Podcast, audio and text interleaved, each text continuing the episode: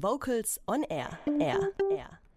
Das waren die Wiener Sängerknaben mit Vergnügen hier in Vocals on Air. Habt ihr schon mal etwas von Obertongesang gehört? Also ich weiß zum Beispiel, dass Obertongesang eine Gesangstechnik ist, die den Höreindruck einer Mehrstimmigkeit erzeugt. Wie sie aber funktioniert und worauf man beim Singen achten muss, habe ich nicht selbst ausprobiert, sondern ausprobieren lassen. Simon Eisen hat für Vocals on Air den Selbstversuch unternommen und mit keiner geringeren als der Fachfrau für Obertongesang Anna-Maria Hefele das Experiment ausprobiert.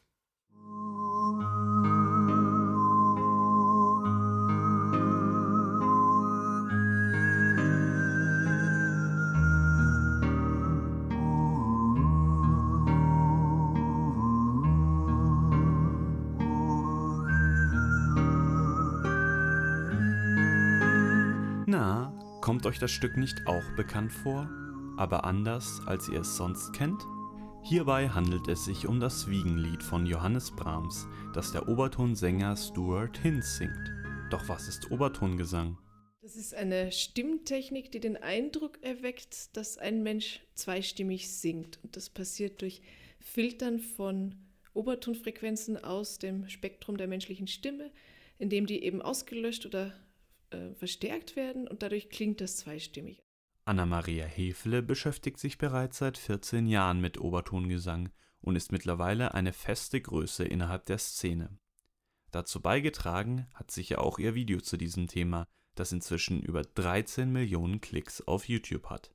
Overtone singing is a voice technique where one person sings two notes at the same time.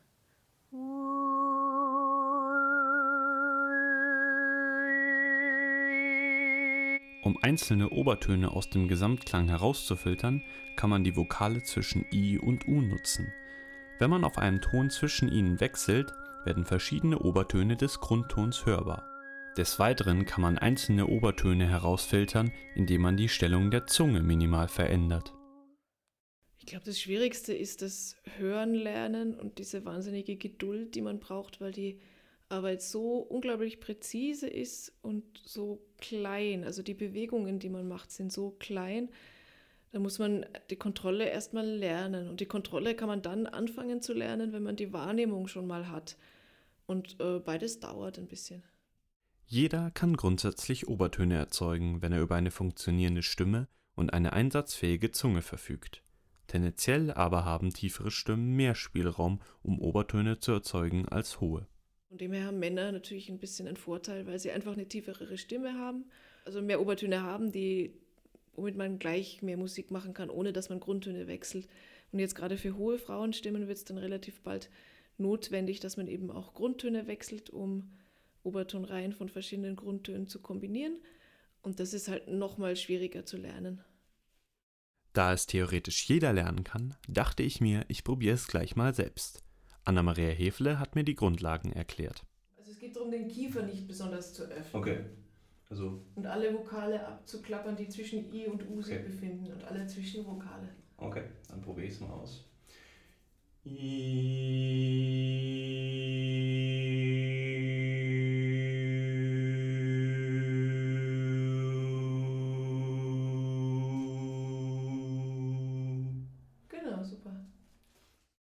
Naja, da ist noch Luft nach oben. Aber macht Spaß, vor allem wenn man einzelne Obertöne heraushören kann. Aber lässt sich diese Gesangstechnik überhaupt mit normalem Gesang vereinbaren? Im konventionellen Gesang versucht man mit minimalem äh, Kraftaufwand der Stimmbänder eine maximale Abstrahlung des Klangs zu erzielen durch optimierte eben Einstellungen auch des Vokaltrakts.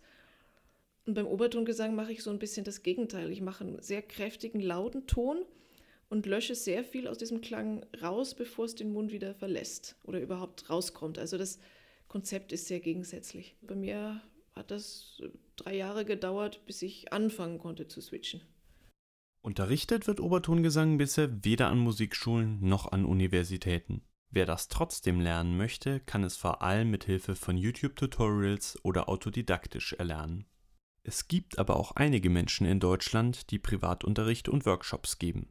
Neben Anna-Maria Hefele sind das unter anderem Wolfgang Saus, Miroslav Großer oder Christian Bollmann. Gibt es denn auch spezielle Literatur für Obertongesang? Ja, gibt es schon und immer mehr. Also es gibt Stücke für Chor und Obertongesang oder für Obertonchor. Also ein Projekt mache ich seit 2015 mit dem Kammerchor I Vocalisti, wo Komponisten geschrieben haben für eben Kammerchor und Obertongesangssolistin. Und da haben wir jetzt gerade auch neue Stücke erhalten und es geht weiter. Ansonsten gibt es natürlich auch schon existente Stücke, Kompositionen. Für Anfänger eher nicht, weil alles, wo es ausnotiert ist, ist es schon nicht mehr anfängertauglich, weil dafür braucht man schon relativ viel Übung, um die Obertöne so zu kontrollieren, dass man die nach Noten abrufbar singen kann. Also das ist dann auf jeden Fall schon für Fortgeschrittene. Obertongesang kann also jeder lernen. Bis man jedoch über einzelne Töne hinauskommt, braucht es sehr viel Übung und Zeit. Aber mal ganz ehrlich, Braucht man das nicht bei jedem anderen Instrument auch? Ja, Übung macht den Meister und vielleicht aus Simon Eisen noch einen Obertonsänger. Wie Obertongesang funktioniert, hat uns Simon Eisen gezeigt, der mit der bekannten Obertonsängerin Anna-Maria Hefele gesprochen hat. Und wir hören jetzt Anna-Maria Hefele gemeinsam mit dem Kammerchor I Vocalisti unter der Leitung von Hans-Joachim Lustig und dem Kantate Domino von Urgis Braulins. Kurze Frage, warum singst du denn im Chor? Ähm, ich finde Singen einfach super. Ich singe sowieso schon den ganzen Tag. Dann passt es auch im Chor noch und da hat man so viele gute Freunde im Chor. Also hier ist immer gute Stimmung. Vocals on Air. So klingt Chormusik.